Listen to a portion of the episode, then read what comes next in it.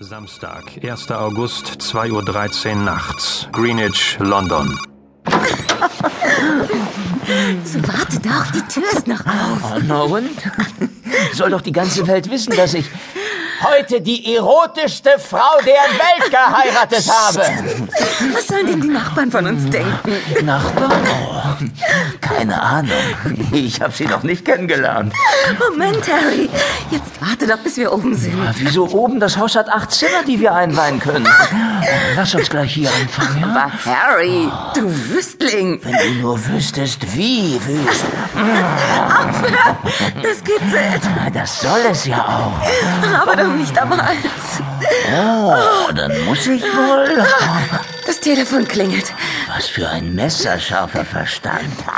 Bitte, Harry, nicht. Ich muss rangehen. Aber Susan, das ist unsere Hochzeitsnacht. Vielleicht ist es Marge. Hast du nicht gesehen, wie viel Steven getrunken hat, wenn was passiert ist und die beiden... okay, aber ich gehe. Und du wartest hier, ja? Ich rühre mich nicht vom Fleck. Das ist doch besser so. Ich bin gleich zurück. Harry Erskine verließ das mit Umzugskartons und zugedeckten Möbeln vollgestellte Wohnzimmer, suchte im Nebenraum, der vielleicht eines Tages sein Arbeitszimmer werden würde, das Telefon und fand es hinter einem Stapel von Büchern auf dem Boden. Erskine? Ach. Ja. Ja. Was? Der erfolgreiche Unternehmensberater wurde aschfahl.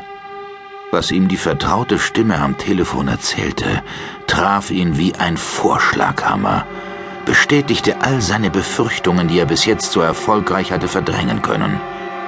Wie in Zeitlupe ließ Harry den Hörer aus seiner Hand gleiten, starrte für Sekunden ins Leere und schritt dann langsam zurück ins Wohnzimmer, wo sich seine Gemahlin auf dem mit grauen Leinen überzogenen Esstisch lasziv ausgebreitet hatte. Kommt da der Mann von der Auskunft zurück? Harry? Harry, was ist denn? Wer war das? Das äh, war mein bester Freund. George? Ich dachte, er wäre krank. Das ist er nicht. Aber warum war er dann nicht bei der Hochzeit? Er hatte einen Grund. Einen verdammt guten sogar. Harry, was ist los? George hat mir gerade erzählt, dass er gestern Nacht in einer Kneipe einen gewissen Peter McCurtain getroffen hat. Und dieser Peter McCurtain hat damit geprahlt, dass er dich an deinem letzten Tag als als ungebundene Frau in einem kleinen, dreckigen Motel. Stopp! Nicht weiter! Ihr beide habt es miteinander getrieben. Harry, bitte! Ich. Du hast mich betrogen. Am Tag vor unserer Hochzeit hast du mich betrogen, du verdammtes Miststück. Lass meinen Arm los, du tust mir weh! Los, gib es zu. Jetzt beruhige dich, ich kann dir alles erklären! Du hast mich geschlagen! Jetzt gib es endlich zu. Du hast mich wirklich geschlagen! Raus mit der Sprache, du Flitzchen. Also gut, ja! Ich war mit Peter zusammen. Nein, Und es war wunderbar. Hörst du?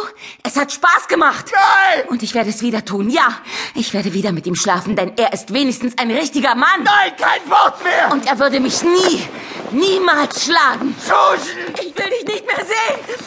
Mit einer Mischung aus Zorn und tiefer Verzweiflung blickte Harry das Gesicht zu einer Grimasse verzerrt seiner Frau nach, wie sie die Treppe in die erste Etage hinaufrannte. Du Scheiße! Für einen Moment schwanden Harry die Sinne. Er taumelte, stützte sich am Tisch ab.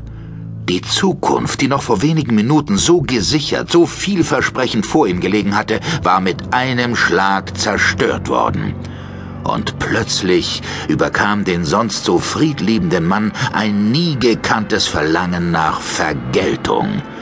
Als hätte etwas in seinem Hirn jedes Gefühl, jedes nüchterne Denken ausgeschaltet, drehte sich Harry Erskine um, lief entschlossen zur Küche und öffnete den Karton mit der Aufschrift Bestecke. Seine Finger umklammerten einen länglichen Gegenstand, den er selbst noch vor einigen Tagen sorgfältig in Zeitungspapier eingewickelt und mit Klebeband gesichert hatte. Er öffnete die Umhüllung und hielt nun ein gut 30 Zentimeter langes Fleischermesser in der Hand. Für einige Sekunden blitzten die Augen in der Dunkelheit hasserfüllt auf. Dann machte er sich auf den Weg zur Treppe.